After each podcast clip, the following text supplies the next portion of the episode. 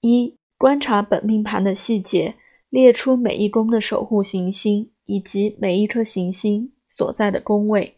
以及本命盘当中出现的强硬相位、图形相位，以及角距容许度在两度以内的相位。对于初学者来说，甚至可以进一步列出这些象征所暗示的事件。二、太阳湖正向推运在时间的精确度上要求很高，我们可以借由在此人所有落在将宫三、六、九、十二的行星，在几岁时移动到上升天顶、下降天底，来推测此人的出生时间。与上升是否准确？三、观察太阳湖正向推运当中变换宫位与星座的行星，在象征某年运势的星盘上变换了星座或宫位，这时候象征此星有关的特质会出现变化。这个部分可以参考本书后面章节中。流年行星进入星座与宫位有关的详细解释。四、注意太阳湖正向推运星盘的行星与本命盘上任何行星产生强硬相位的时刻。若这些星体在象征某年移动时与本命盘的行星产生相位。那么，显示这两颗行星所掌管的事件将会沾上另一颗行星的色彩。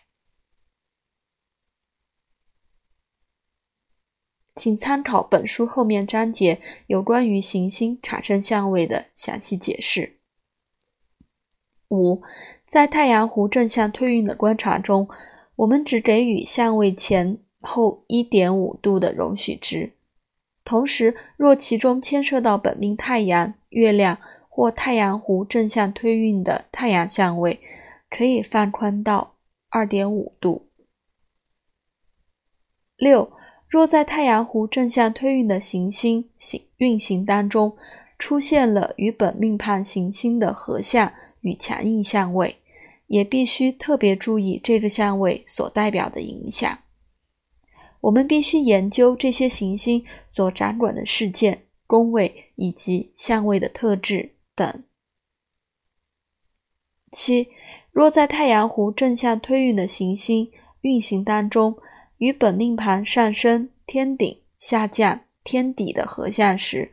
特别注意这个流年将会有明显的人生变化。变化的特质与该行星的本质。还有该行星在命盘上所守护的宫位有关，